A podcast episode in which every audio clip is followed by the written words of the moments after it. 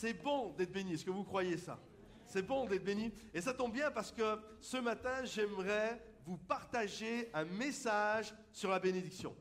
On aime la bénédiction. Et mon message ce matin sur la bénédiction est un message particulier parce que euh, je vais euh, vous sensibiliser à quelque chose d'important sur la bénédiction, sur la gestion de la bénédiction. Parce que Dieu veut nous bénir, mais de la même manière qu'il veut nous bénir, on va vite s'apercevoir que la bénédiction a besoin d'être gérée. Euh, c'est un peu comme, entre guillemets, enfin c'est un peu, c'est carrément différent, mais vous allez comprendre en tout cas l'image comme quelqu'un qui gagnerait au loto, qui est extrêmement pauvre, et il va gagner d'un seul coup, il va gagner au loto. Selon lui, on est d'accord qu'il est béni, d'un seul coup il était pauvre, il, a plein d'argent, il a une fortune colossale, il est millionnaire. Pour, lui, c'est ça. Et est-ce que vous savez que certains d'entre eux euh, sont obligés, après d'aller voir des psychologues, on est obligé de les accompagner, certains vont perdre tout ce qu'ils ont eu parce qu'ils n'ont pas su gérer le capital qu'ils avaient. Et de la même manière, quand Dieu nous bénit, il y a un apprentissage sur la gestion de la bénédiction. Et, Dieu veut nous bénir de mille et une façons, euh, dans notre avenir sentimental, euh, dans notre service, notre ministère, dans notre santé. Euh, il veut nous bénir ministériellement parlant, il veut nous bénir de mille et une façons. Et je crois ici qu'on veut tous être bénis. Est-ce que vous êtes d'accord avec ça? Que tous ceux, par applaudissement, que tous ceux qui veulent être bénis, applaudissent bien fort. On veut tous être bénis. Mais il y a cet apprentissage. Il y a cet apprentissage, par exemple, je vais vous donner plusieurs exemples euh, pendant quelques minutes pour que vous puissiez comprendre que c'est vraiment un apprentissage, la bénédiction. Euh, certains, au bout d'un moment, ils vont tellement être bénis qu'il peut arriver à un certain moment qu'ils soient pris d'orgueil par la bénédiction. C'est-à-dire qu'à un moment donné, ils vont tellement être bénis, les affaires marchent, le business marche, tout roule, c'est fort, c'est tout ce qui, ils ont l'impression que tout ce qu'ils touchent se transforme en or, et au bout d'un moment, ça leur monte à la tête, et ils pensent que euh, tout ce que, en fait, tout ce qu'ils ont réussi à faire, ils l'ont, ils ont réussi à le faire parce que eux, en fait, ils ont tout compris, les autres, ils n'ont rien compris du tout. Vous comprenez? L'apôtre Paul dit ceci Qu'avez-vous que vous n'avez pas reçu de la part de Dieu? Tout ce que l'on a est une grâce de Dieu et parfois on est tellement béni, au bout d'un certain temps, on est submergé par l'orgueil parce qu'on a oublié que tout don parfait vient du Père des Lumières en qui il n'y a aucune ombre de variation. Et toutes les bénédictions que nous avons, nous les avons. Alors bien sûr, c'est aussi des gens qui ont su la gérer la bénédiction. Mais on est d'accord qu'ils auraient pu naître avec un quotient intellectuel, parce que c'est une loterie quelque part, hein. ils auraient pu naître avec un quotient intellectuel divisé par deux dans un pays du tiers-monde qui ne leur donne pas la capacité de faire des formations et d'avoir l'école de la République et d'avoir des connexions et d'avoir un pays qui leur permet de pouvoir développer ce qu'ils ont. Vous comprenez? Donc il y a quand même une notion, j'ai su travailler fort pour obtenir ce que j'ai, mais il y a quand même une notion de, il y a quand même une grâce qui est là. Et des moments où on est tellement submergé, c'est comme ça nous prend la tête et, on pourrait devenir orgueilleux. Je vous donne un autre exemple, alors je vais noircir le trait euh, exprès, mais des gens peuvent se noyer dans la bénédiction. Imaginez que, en l'espace d'un an, tu donnes ta vie à Jésus. Deux mois après, déjà, waouh, tu es déjà marié. Dieu t'a donné une épouse, un époux. Neuf mois plus tard, le bébé est déjà là. Et durant toute cette année, euh, Dieu t'a béni avec ta petite start-up que tu as commencé. Un an plus tard, c'est une super belle boîte. Tu as déjà 15, 20 personnes. Combien croient que si ça arrive vraiment comme ça, tu vas te noyer? Entre la gestion de ta vie familiale, de jeunes mariés, de jeunes papa ou maman, et puis cette boîte, et puis les banquiers, et puis la pression, les clients, etc., etc., il y a un appel à apprendre à gérer tout ça. Et, parfois même, la, bénédiction, on peut revêtir, à la base on pensait que c'était chouette, mais, mais d'un seul coup ça peut se transformer en galère. Comme par exemple, tu pries, Seigneur, regarde, j'ai tel projet dans ma vie, Seigneur, ouvre ton ciel. On prie, c'est, non, c'est prière. Ouvre ton ciel et qu'il y ait un chèque du ciel qui tombe sur ma vie pour que je puisse accomplir vraiment ce que j'aimerais, ce que j'aimerais faire, ce qu'il y a dans mon cœur. Et là, d'un seul coup, tu n'étais pas au courant, tu te souvenais plus d'elle. Il y a Tati Huguette qui était partie, je ne sais où, dans un continent, qui a une fortune colossale, pas de mari, pas d'enfant. Elle décède. Et là, d'un seul coup, elle donne les héritage à tous les neveux et les nièces. Wow, avec tes frères et sœurs, la fratrie, vous entendez super bien. Et là, d'un seul coup, il y a un héritage colossal qui arrive. On est d'accord pour dire, c'est une bénédiction. Hein? Il y en a, ils disent Amen, ils sont convaincus de ça. Et d'un seul coup, cet héritage, tu as l'impression au bout d'un certain temps que c'est une malédiction. Parce que les frères et sœurs qui s'entendaient super bien, d'un seul coup, ils se déchirent. Et on en connaît tous des histoires comme ça, qu'un héritage a explosé une famille. Alors qu'à la base, tout se passait bien. Et là, tu comprends plus, c'était une bénédiction ou une malédiction, le truc? Alors en fait, c'était une bénédiction, mais qui a, qui a mal été gérée. Comprenez-vous? Il y a eu de l'orgueil, il y a eu des envies, il y a eu chacun a voulu tirer la couverture. Ça a mal été géré et c'est devenu un coup de galère. Ou alors des moments, ça va être, euh, ça va être euh, euh, Seigneur, je te prie, j'ai besoin d'une voiture pour, pour mon travail. Et puis, tu as même tes collègues au boulot qui te disent, mais comment tu te fais? Écoute, moi je prie, tu t'en sers. Moi je prie, puis je crois que Dieu va, va vraiment me bénir, il va me donner une voiture. Les gens te regardent un peu sceptique et tout. Et puis là, tu étais là ce matin, tu loues Jésus, Seigneur, tu, ma vie est en toi, mon secours est en toi, Seigneur, tu connais mon besoin. Et là, à la fin de la réunion, il y a quelqu'un de l'église qui vient te et que tu dis pendant le, euh, te dire pendant le temps de louange, le Seigneur m'a mis à cœur de donner ma voiture. Tiens les clés et la carte grise. Waouh Là, tu prends ça, tu es tout heureux. Et, tu dis à tout le monde, je suis béni, je suis béni, je suis béni. Tu, tu prends ta, ta, voiture demain matin au boulot, tu arrives, tu es tout heureux, tu mets ta voiture sur le parking, tu rentres dans ton job, et là ça devient un vrai levier pour évangéliser. Hein. Eh les amis, je vous l'avais dit, hein, Regardez, Dieu est vraiment vivant. Dieu m'a donné une voiture. Regardez ça. Et là, toute la journée, tu es fier, tu témoignes à tout le monde, à qui veut l'entendre. Et, le soir, la, réunion, la, journée de travail se finit. Et, tu es là sur le parking et tu dis à tout le monde, papa, ma jolie voiture. Tu montes dans la voiture, tu mets un coup de clé. Et là, la voiture, elle tout saute, mais elle démarre jamais. Et là, de ce coup, les gens te regardent et tu te retrouves ridicule. Et là, tu comprends pas, Seigneur, c'était une bénédiction, je t'ai évangélisé pour toi. Et là, j'ai l'impression que c'est une galère phénoménale. Ou alors, c'est une dernière, c'est, tu as prié fort pour un job, Dieu t'ouvre la porte, tu te retrouves dans une société, la société de tes rêves, ça marche, c'est fort. Ton leader, ton responsable, ton N plus 1 est juste magnifique. Euh, c'est juste, c'est le métier de tes rêves. Tous les jours, tu vas au job avec ta pêche, tu de bonne humeur. Merci Seigneur, gloire à Dieu, jour après jour. Et puis d'un seul coup, d'un seul coup, ton, responsable, ton N plus 1, se retrouve muté ou part à la retraite ou je ne sais pas ce qui peut arriver. Et d'un seul coup, tu as un autre responsable. Et là, ça se transforme, c'est une catastrophe totale et tu comprends plus rien. Seigneur, je ne comprends pas. C'était une bénédiction. Et là, maintenant, quand je vais au boulot, j'ai la, boule dans le ventre. Il n'y a, plus rien qui colle. Ça ne fonctionne pas. À la base, c'est une bénédiction, mais j'ai l'impression qu'aujourd'hui, c'est une malédiction ce que je suis en train de vivre. Maintenant, comprenez ceci je crois que Dieu nous bénit, et des moments on ne comprend pas, mais Dieu nous bénit, mais cette bénédiction, nous devons apprendre à la gérer. Cette bénédiction, ce n'est pas parce que c'est une bénédiction qu'il ne va pas y avoir quelques euh, défis qui vont être collés à cette bénédiction. Euh, j'ai noté ceci. Euh, est-ce que la bénédiction veut dire que tu n'auras pas de problème? Est-ce que parce que tu es béni, tu n'auras jamais de problème? Est-ce que bénédiction veut dire vie tranquille? Est-ce que, et, qu'est-ce que la bénédiction, en fait, face à ce que nous sommes en train de vivre, à travers tous ces petits scénarios que je viens de vous donner, est-ce que, la bénédiction, finalement, va révéler, et finalement révèle-t-elle des choses sur nous? C'est intéressant. Et j'ai intitulé le message de ce matin, le défi de la bénédiction, dans le sens de sa gestion. Comment je la gère, la bénédiction? Bien sûr, on veut tous être bénis ici, mais si Dieu demain te donne ce que tu veux, vous comprenez? Je veux une Ferrari, Dieu me la donne, mais est-ce que je sais la conduire, la Ferrari? Je veux une table de sono à 150 000 euros avec des boutons qui tournent dans tous les sens tout seul. Mais est-ce qu'il y a quelqu'un qui est capable de la, de la faire fonctionner? Vous comprenez? C'est une chose d'être béni, mais c'est une autre chose de savoir faire fonctionner la bénédiction.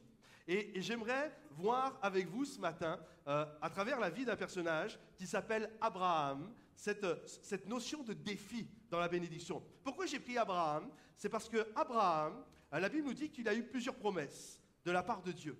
Euh, par exemple, euh, il a eu cette promesse qu'un jour il aurait, il, allait avoir une terre, une terre promise, un pays où coule le lait et le miel. Donc il y a cette promesse d'un jour il va avoir un héritage, il va avoir une terre. Il va avoir aussi cet héritage qu'il va avoir un enfant.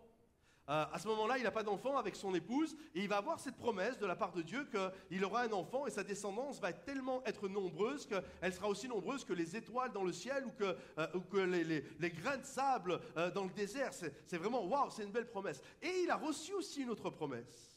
La promesse que toutes les nations de la terre seront bénies à travers lui. En d'autres termes, Abraham est vu comme le père de la foi et celui qui est la source de bénédiction pour tous ceux et celles qui vont suivre derrière lui. À tel point que l'apôtre Paul, dans sa lettre qu'il va écrire aux Galates, il va leur dire ceci, il va dire ceci aux chrétiens que nous sommes, nous ne sommes plus sous la malédiction de la loi, mais nous sommes sous la bénédiction d'Abraham.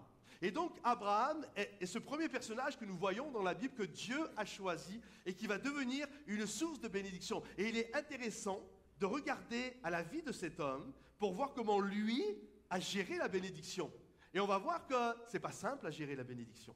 Et on va voir que même Abraham, notre père, un père dans la foi, et, lui-même a connu quelques déboires avec, euh, avec cette, cette gestion-là. Regardez ce qu'il est dit. L'Éternel, c'est la première fois que Dieu s'adresse à Abraham. À ce moment-là, il s'appelle Abraham. Dieu n'avait pas encore changé son nom. Il deviendra par la suite Abraham. Moi, tout le long du message, je ne pas m'embrouiller, je dirai Abraham, ok? L'Éternel dit à Abraham, va-t'en de ton pays, de ta patrie et de la maison de ton père. Dans le pays que je te montrerai, je ferai de toi une grande nation et je te bénirai. Donc, il y a un appel, il y a la bénédiction sur ta vie. Comme il y a la bénédiction sur notre vie, la bénédiction d'Abraham, elle est sur nous maintenant. Et je rendrai ton nom grand, et tu seras une source de bénédiction. Waouh Abraham est là, il est marié avec une femme qui s'appelle Sarai, qui deviendra par la suite Sarah. Ils sont mariés ensemble et ils sont dans une ville qui s'appelle Charan. Et ils ont quitté déjà Ur en Chaldée, ils se retrouvent dans cette ville de Charan, et il a des frères, dont un qui va mourir, et qui va laisser un fils qui s'appelle Lot. Et, il est là avec toute sa famille, et lorsque Abraham est appelé par Dieu, donc on l'a lu ensemble, Abraham va répondre à cet appel. Il va répondre à l'appel de la bénédiction. Je vais te bénir, je, vais te donner un pays, je vais te donner un héritage, je vais te donner des enfants et tu vas être une source de bénédiction. Abraham dit, let's go, je suis ton homme, j'y vais, je réponds à cet appel. Et là, Abraham va partir avec lui, euh, va, faire venir avec lui son neveu Lot. Certainement qu'il y avait une relation particulière, Abraham, le tonton qui n'arrive pas à avoir un enfant, et Lot, euh, ce, cet orphelin, entre guillemets, qui a perdu son papa. Il y avait, la Bible n'en parle pas, mais j'imagine qu'il devait y avoir une relation assez, assez euh, spéciale entre, entre ces deux-là. Et Abraham va répondre à cet appel et partir et faire venir avec lui Lot. Et là, ils sont, euh, c'est juste génial, ils partent et très rapidement, très rapidement, ils vont arriver dans le pays promis dans le pays où coule le lait et le miel. Et là, on voit, pourrait lire tranquillement chez vous, euh, il y, a vraiment des, belles choses qui prennent place. Ils remportent des victoires, ils s'installent près des chaînes de Memré. Euh, là, il y a une installation, les troupeaux se multiplient, il y a la grâce, il y a la bénédiction. Ensuite, il va ailleurs, une autre étape. Et puis là, il bâtit un hôtel à Dieu. On le voit avec des communions régulièrement. Il bâtit des hôtels, et une communion avec Dieu. Et puis il va dans d'autres endroits. Et puis là également, encore il est béni, euh, il prend un peu plus possession de toutes ces bénédictions. Et là, les commentateurs nous disent, ça, cette période-là dure à peu près un an. Et pendant un an, il remporte étape après étape. Ça, et puis, Abraham, à ce moment-là, même s'il a déjà un certain âge, c'est comme un jeune croyant. il vient d'être appelé par Dieu. Et, ça, c'est, comme des moments, on, on, donne notre vie à Dieu, et puis on a l'impression, c'est le momentum. On a l'impression que les choses viennent de basculer, il y a un mouvement, il y a un élan qui est là, et là on remporte des victoires, étape après étape. Waouh, je suis délivré de la cigarette. Waouh, Dieu me donne un super travail. Waouh, Dieu me donne une épouse, gloire à Dieu, un époux. Dieu me donne des enfants. Waouh, Dieu me donne un job. Waouh, Dieu me donne une maison. Waouh, Dieu me donne un succès professionnel. Et on a l'impression que la vie chrétienne, ça va être ça. On a l'impression que la vie chrétienne, ça va être Abraham qui se promène dans le pays promis et qu'il prend étape après étape, il reçoit, il est dans un momentum, il reçoit étape après étape, bénédiction après bénédiction. Mais à un moment donné, pam, il va frapper un mur. À un moment donné, alors qu'il est dans la bénédiction, il est vraiment dans la bénédiction, il y a une complication qui va surgir, qui va arriver. Regardez ce qu'il est dit il est dit ceci, il y eut une famine dans le pays. Et qu'on s'entende bien, c'est pas n'importe quel pays, c'est le pays de la promesse. C'est le pays de la bénédiction. C'est le pays où coule le lait et le miel. Et dans ce pays, promesse de Dieu pour lui, ce pays maintenant est synonyme de famine. Et Abraham descendit en Égypte pour y séjourner, car la famine pesait lourdement sur le pays et je dirais sur la bénédiction. Parce que ce pays représente la bénédiction pour Abraham. Et, d'un seul coup, il y a cette notion. Et j'aimerais juste qu'on puisse réaliser que ça, c'est ça la vie chrétienne. C'est ça la vie, une vie de foi. Ce n'est pas juste une vie où je vais d'étape en étape et je reçois bénédiction sur bénédiction. Il y a parfois des complications.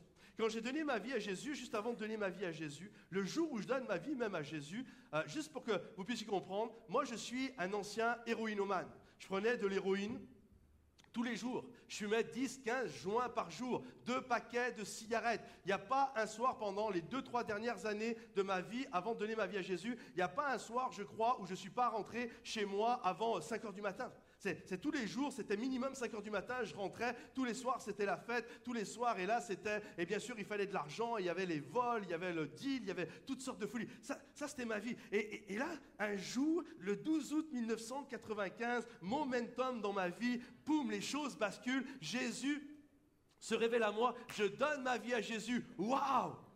C'est le plus beau jour de ma vie. Et là, ça a été juste extraordinaire ce qui est arrivé. Je sais que ça n'arrive pas à tout le monde, mais j'ai vraiment vécu quelque chose de fou. J'ai été délivré de la drogue instantanément.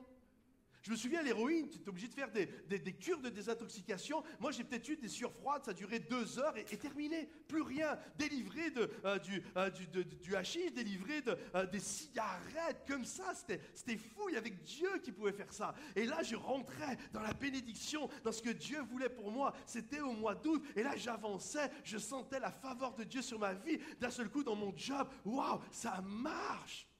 Au mois d'octobre, je vois euh, mon épouse, boum, ah, mon cœur bat la chamade, je tombe amoureux. C'est juste extraordinaire. Je lui dis rien à ce moment-là, mais je continue d'avancer. Je me souviens, le, premier, on passe le, jour de l'an tous ensemble, et puis euh, il y avait Rosine, je me souviens même, elle vient me voir à minuit, vous savez, pour nous souhaiter des bons voeux. Je te souhaite une bonne année. Dans ma tête, je me suis dit, c'est toi ma bénédiction cette année-là. Et, euh, et mais vraiment, je me suis dit ça dans ma et, là, les choses, boum, au mois de janvier, ça roule, baptisé du Saint-Esprit. 9 février, je déclare ma flamme à Rose. Elle me dit oui, gloire à Dieu. Au mois de, euh, au mois de mars, avril, avril, on se fiancie. Au mois de mai, je suis baptisé d'eau. Au mois de juin, je me marie avec mon épouse. En dix mois, ma vie, boum, on est d'accord que j'ai été béni quand même un petit peu. J'ai été béni un petit peu. J'ai conscience que ça n'arrive pas à tout le monde comme ça, que j'ai une grâce particulière. Et, c'était ça. Et moi, la vie chrétienne, c'est ça. Moi, dans ma tête, on s'y habitue aux bonnes choses. Hein on est clair, hein Moi, dans ma tête, c'est ça. Et là, ça marche. 95, pouh, super année. 96, génial. 97, ça continue. Ma femme tombe enceinte. On, on veut le bébé. Le premier mois, le premier mois, pim, ça marche. Et, là, tu te dis, ouais, c'est juste génial. Et, c'est vraiment, tout roule. C'est étape après étape. C'est juste génial. Et puis là, d'un seul coup, je me souviens un jour, ah, juste avant de partir au travail, je suis en train de prier, je suis dans mon culte personnel. Et, là, je dis à mon épouse, euh, elle est enceinte de six mois. Je fais, tu sens le bébé bouger? Et elle dit, ah non, euh, je ne sens pas trop bouger. Et là, vraiment, j'ai une angoisse. Je sens, parce qu'un bébé, ça ne bouge pas 24 heures sur 24 mais là, je sens une angoisse. Et je dis à ma femme, je, pars au travail, je reviens à midi. Si tu l'as pas senti bouger, on va directement à l'hôpital.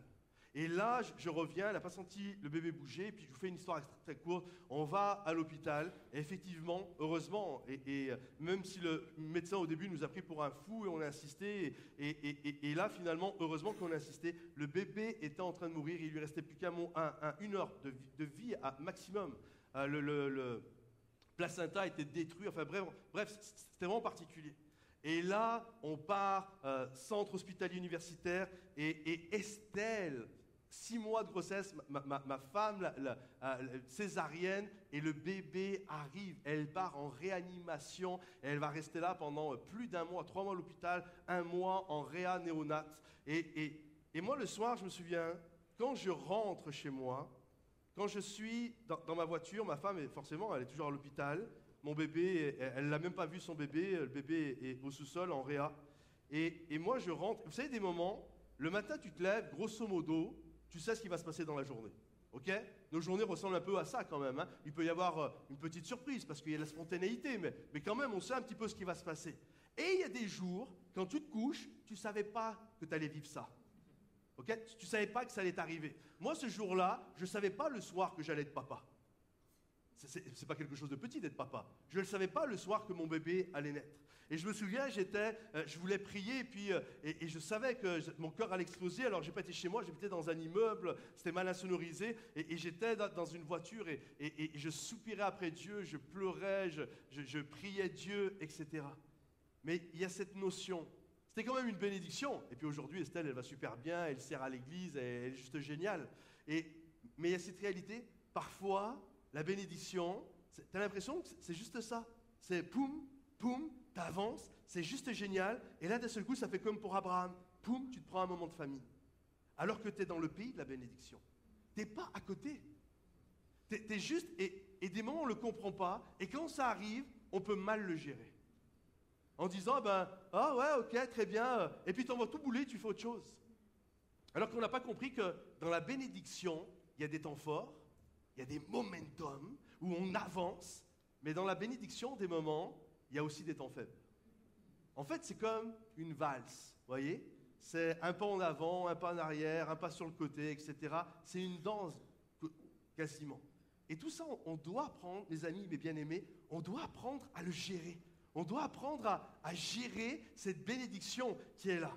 Et, parfois, parfois, si tu peux mettre la diapo, on a l'impression de rencontrer la famine au sein de la bénédiction. Et, je sais que cette phrase, cette phrase, j'ai mis beaucoup de temps, hein. on, était même plusieurs, on a mis beaucoup de temps pour trouver cette phrase. Parce qu'il y a quelque chose d'ambigu dans cette phrase. C'est dur de mettre dans la même phrase famine et bénédiction. Parce que dans notre inconscient, soyons honnêtes, dans notre inconscient, bénédiction ne veut pas dire famine. Mais des moments, au sein de la bénédiction, on peut rencontrer la famine. elle peut être là. Et là, on va se poser toutes sortes de questions. J'en ai noté quelques-unes. Est-ce vraiment le plan de Dieu? Ça, on se la pose. Hein Est-ce que c'est vraiment le plan de Dieu? On commence à remettre en question ce que Dieu nous a dit. Est-ce que c'était vraiment le bon pays?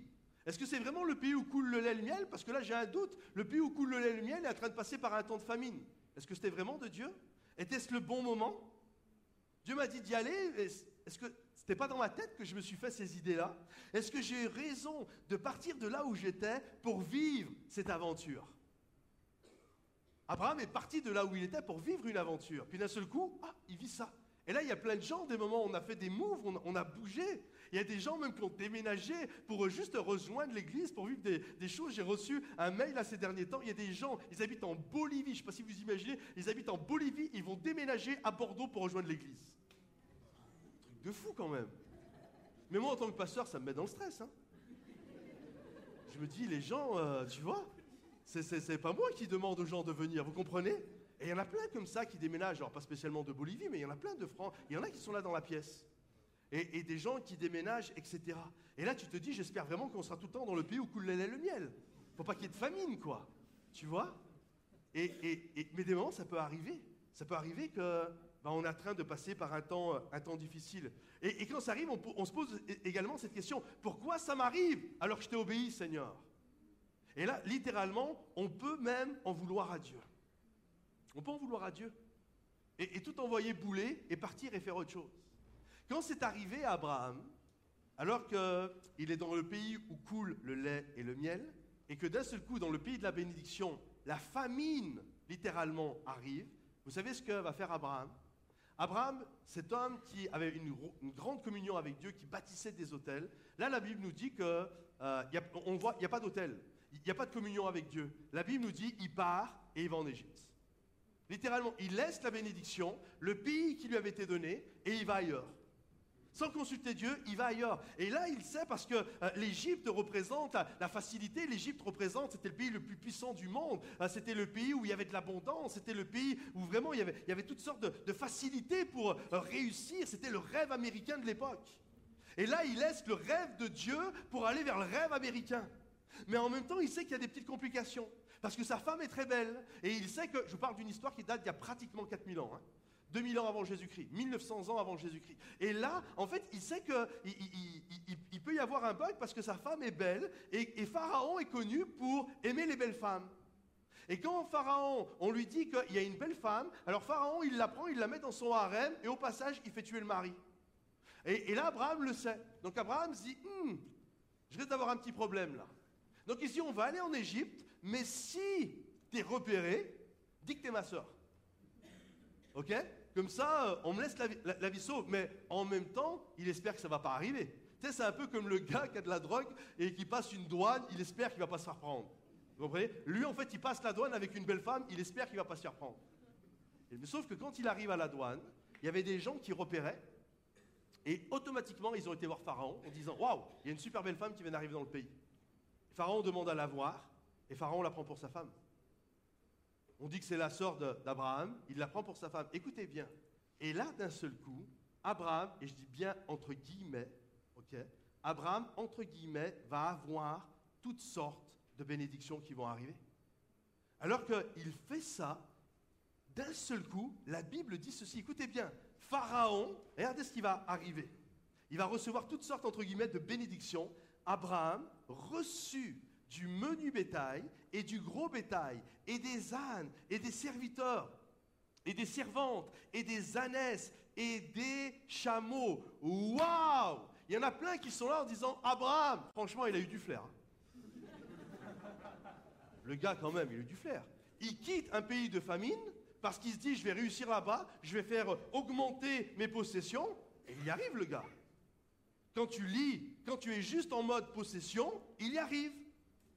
Il a du menu bétail, du gros bétail, des ânes, des serviteurs, des servantes. Waouh Si tu as juste un regard purement charnel, tu te dis bravo Abraham, toi tu un bon gars, tu as tout compris.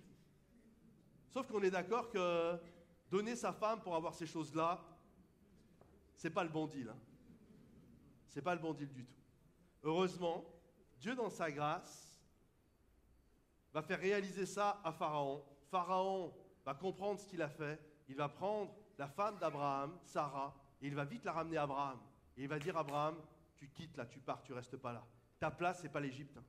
Et j'aimerais dire à toutes les personnes qui sont dans ce lieu et qui ont parfois la, la tentation de quitter le plan de Dieu pour aller en Égypte, pour aller là où il y a la facilité, parce que c'est là finalement que je vais réussir. J'aimerais te dire, ouais, peut-être tu vas réussir, mais à quel prix? Ça va te coûter cher. Abraham aurait pu perdre son mariage littéralement. À quel prix tu peux obtenir ces choses-là? Ça, Littéralement, ça va, te coûter quoi? Et on voit d'ailleurs Abraham, en Égypte, il n'y a pas eu d'hôtel. Hein. Autant quand il était dans le pays promis, il bâtissait des hôtels, il vivait euh, de la relation avec Dieu. En Égypte, jamais, vous pourrez lire le passage, en Égypte, jamais il y a eu un hôtel. Jamais on voit Abraham prier en Égypte. Quel est le prix ça aurait pu coûter sa foi, ça aurait pu coûter son salut, ça aurait pu coûter son, son mariage. Imaginez un instant les combats derrière qu'il a dû avoir dans le couple. Vous savez l'histoire, Abraham c'est un centenaire. Nous quand on lit sa biographie, ça prend euh, quoi, même pas une heure dans la Bible pour lire toute sa biographie. Donc vous comprenez que 99,99 des dialogues, on les a pas de la vie d'Abraham. Est-ce que vous croyez qu'à la maison, de temps en temps, ça a dû chauffer à cause de cette histoire? Est-ce que vous pensez que Madame Abraham a dit deux, trois choses à son mari? On ne sait pas tout ce qui a pu prendre place dans le couple, mais ça a dû être compliqué. Hein. Dès qu'Abraham, ah, toi, tu te souviens de ce que tu m'as fait? Là, les dossiers, ils ont dû être ressortis régulièrement. Hein. Je te signale quand même que tu m'as donné un autre homme, quoi. C'est pas rien, quoi. Tu vois ce que je veux dire? C'est pas tu m'as cassé une tasse, quoi. Vous comprenez? Et il aurait pu tout perdre. Il aurait pu tout perdre. Et, j'ai noté ceci, écoutez bien, mieux vaut mourir de faim en Canaan, s'il le faut, que de vivre dans l'abondance en Égypte. Il vaut mieux souffrir dans la voie de Dieu que d'être à l'aise dans celle de Satan. Mieux vaut être pauvre avec Christ que riche sans lui, et que tous ceux qui le croient disent Amen et applaudissent. Mieux vaut être pauvre avec Christ que riche sans lui. Mais non, mieux vaut être euh, dans l'abondance avec Christ, hein, qu'on s'entende bien. Mais parfois, dans le moment de bénédiction, je peux vivre un temps de famine, mais je reste attaché à Dieu. J'ai demandé aux musiciens, s'il vous plaît, de pouvoir, euh, de pouvoir revenir. Et je crois qu'il y a un appel à rester confiant en Dieu, d'avoir foi en Dieu. Parfois, tout roule, Parfois, c'est le momentum. C'est, les choses basculent. Je prends un ascendant. Je vais d'étape en étape. tout fonctionne, ça marche, mes affaires marchent, mon entreprise marche, mon couple marche, ma relation avec mes enfants marche, la santé marche, tout va bien, tout fonctionne bien. Et puis des moments, c'est la famine dans la bénédiction. Mais quand ça arrive, mes bien-aimés, ayons foi en Dieu. Restons attachés à Dieu. Et j'aimerais juste vraiment vous éveiller ce matin, vous interpeller à juste comprendre que Dieu veut nous bénir, mais la bénédiction demande une gestion. Et d'ailleurs, on le voit, toute la vie d'Abraham, il a dû apprendre à gérer la bénédiction. Quand il est revenu, quand il est revenu d'Égypte avec, euh, son neveu Lot, on le voit, une des premières choses qu'il va faire, il va bâtir un hôtel. Là, il va recommencer à avoir une grosse relation avec Dieu, à bâtir un hôtel, à vivre des temps avec Dieu. Et là, Dieu va le bénir. Tellement qu'il va être béni, il va avec Lot, avec son neveu, leur troupeau va grandir. Et, ceux qui connaissent l'histoire d'Abraham, lisez son histoire, elle est phénoménale cette histoire. Et là, il va y avoir maintenant des combats, il va y avoir des conflits. Mais ces conflits naissent d'où? Les conflits vont naître de la bénédiction c'est-à-dire qu'en fait, ils sont tellement bénis qu'il n'y a plus de place pour les deux en même temps. Et là, il commence à avoir des disputes. La Bible nous dit qu'il y a des querelles. Et Abraham va dire, écoute, toute, une sagesse qui est là, ben écoute, Lot va à gauche, tu vas à gauche, moi j'irai à droite, tu vas à droite, moi j'irai à gauche, etc. Ensuite, derrière, on le voit. Il y a une promesse sur sa vie. Tu auras un enfant et puis le bébé, il n'arrive pas. Alors il essaye de gérer le truc lui-même. Il fait un autre bébé avec une autre femme qui s'appelle Ismaël. Mais finalement, quelques années plus tard, il arrive à avoir un enfant, Isaac. Sauf qu'Isaac et Ismaël vont grandir ensemble. Et là, d'un seul coup, une grosse gestion de bénédiction à vivre là. Finalement, il faut prendre une décision, Ismaël doit partir, etc. Et puis quelques temps après, Dieu lui demande son enfant, Isaac, et, puis finalement, il le garde, etc., etc. En fait, on s'aperçoit, toute la vie d'Abraham a été une gestion de bénédiction. Et j'aimerais vous dire, c'est exactement pareil pour nous. Dieu veut nous bénir, mais on doit comprendre que on doit apprendre et prier et lire sa Bible, parce que la Bible nous rend sages à salut, c'est écrit. Lire des proverbes, lire toutes sortes de thématiques dans la parole de Dieu qui nous parlent par rapport aux défis qu'on est en train de vivre aujourd'hui, mais, c'est un apprentissage. Seigneur, apprends-moi à bien compter mes jours. Apprends-moi à savoir gérer. Tu veux me bénir, mais, mais, ok, mais d'accord, je comprends. Tu comprends que parfois, dans le pays de la promesse, il peut y avoir la famine. Mais je ne vais pas aller en Égypte. Parce que mon couple peut périr. Parce que je peux me détourner de toi et perdre ma communion avec toi. Mais je vais rester dans le pays de la promesse, etc. Et il y a vraiment un appel, mes amis, mes bien-aimés, à faire cette prière au fond de vous. Seigneur, apprends-moi à gérer ce que tu vas me donner. La Bible dit pour les responsables spirituels, ce que l'on demande à un bon dispensateur de la grâce, là il parle à, des pasteurs comme, comme moi, il, il dit, c'est d'être trouvé fidèle. Ce que Dieu veut de nous, c'est d'être fidèle. Pas juste au pasteur, chacun dans ce lieu. On a un royaume de prêtres, la Bible dit. Dieu veut que nous soyons tous des hommes et des femmes fidèles. Il va nous donner une bénédiction, mais je vais apprendre à la gérer. Et je vais grandir dans ce que Dieu a prévu pour moi. Regardez, je finirai avec euh, cette vérité emportée. La bénédiction de l'Éternel est un vrai défi. Littéralement, la bénédiction va révéler ce qu'il y a au fond de nous. En fait, quand tu vas être béni, ça va révéler qui tu es. Comment tu gères la bénédiction? C'est une vraie révélation. Sur l'estrade, peut-être l'heure vous êtes posé la question, c'est quoi ce paquet cadeau qui est juste là? En fait, ce paquet cadeau, ça représente la bénédiction. C'est waouh, c'est le cadeau que Dieu veut pour ma vie. C'est mon avenir sentimental, c'est mon entreprise qui va fonctionner, c'est mon ministère qui va être florissant. C'est toutes sortes de choses extraordinaires. Mais il y a quoi? Y a quoi la, bénédiction, ce cadeau, il y a quoi derrière Et, et j'ai pris ceci, regardez bien. Quand j'enlève cela, derrière, on doit comprendre que la bénédiction est semblable à un miroir. Et en fait, quand tu vas te retrouver devant la bénédiction, la bénédiction, littéralement, va refléter qui tu es et comment tu te comportes. Je vous donne plusieurs exemples. Euh, euh, l'apôtre Paul nous dit que l'apôtre Paul était là et il avait, la Bible nous dit, il avait toutes sortes, c'est lui qui le dit, toutes sortes de bénédictions, hébreux, né d'hébreux. Il avait des, richesses, il avait toutes sortes de possessions. Mais la Bible nous dit, quand j'ai considéré toutes ces bénédictions, je les ai regardées comme étant de la boue par rapport à la connaissance de Christ. D'un seul coup, la bénédiction a reflété qui était l'apôtre Paul. L'apôtre Paul était un homme, il avait beau être béni, son cœur, ça a révélé son cœur. Son cœur était attaché à Dieu beaucoup plus qu'aux bénédictions. Il aimait, il aimait le Dieu de la bénédiction beaucoup plus que la bénédiction de Dieu.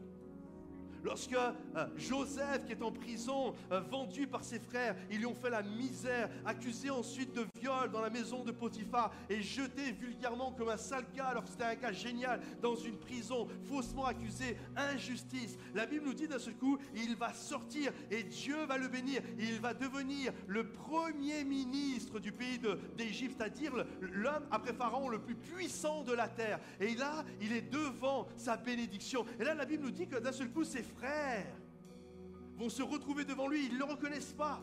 Et, là, d'un seul coup, Joseph est devant sa bénédiction. Il a la puissance, il a l'autorité. Et, là, qu'est-ce que la bénédiction va révéler sur Joseph?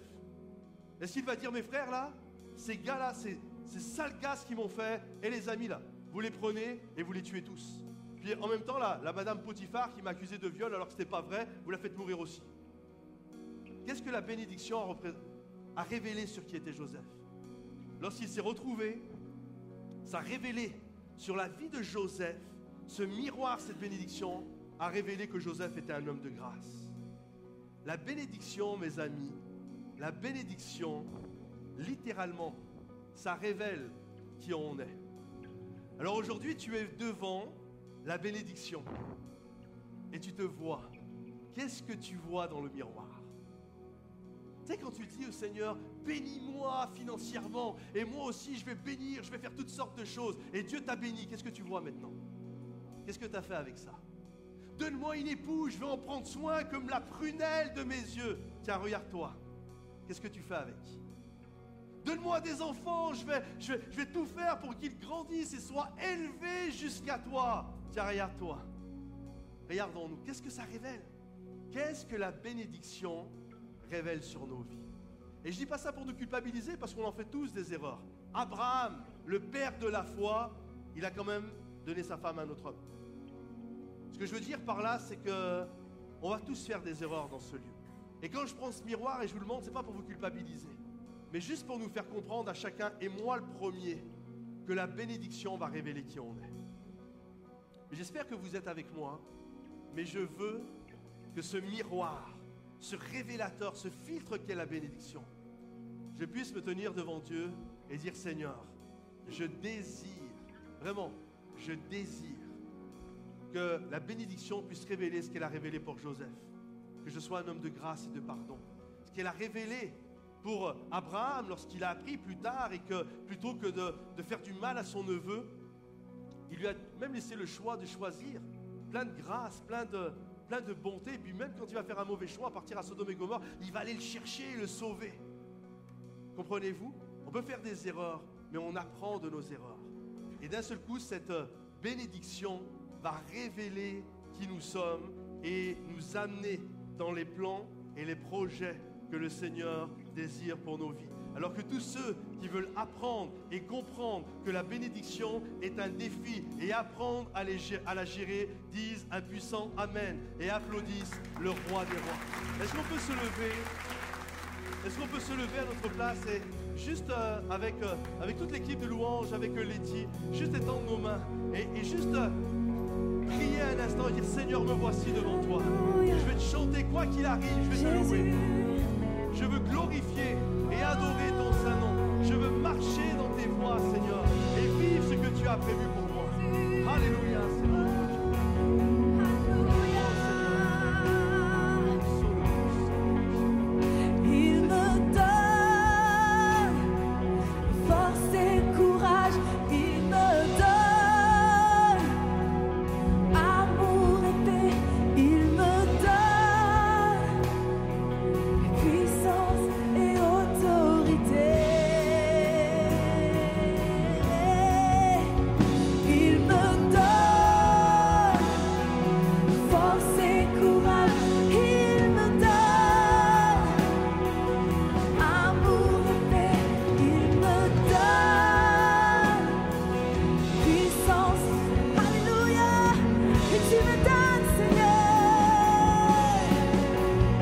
tu me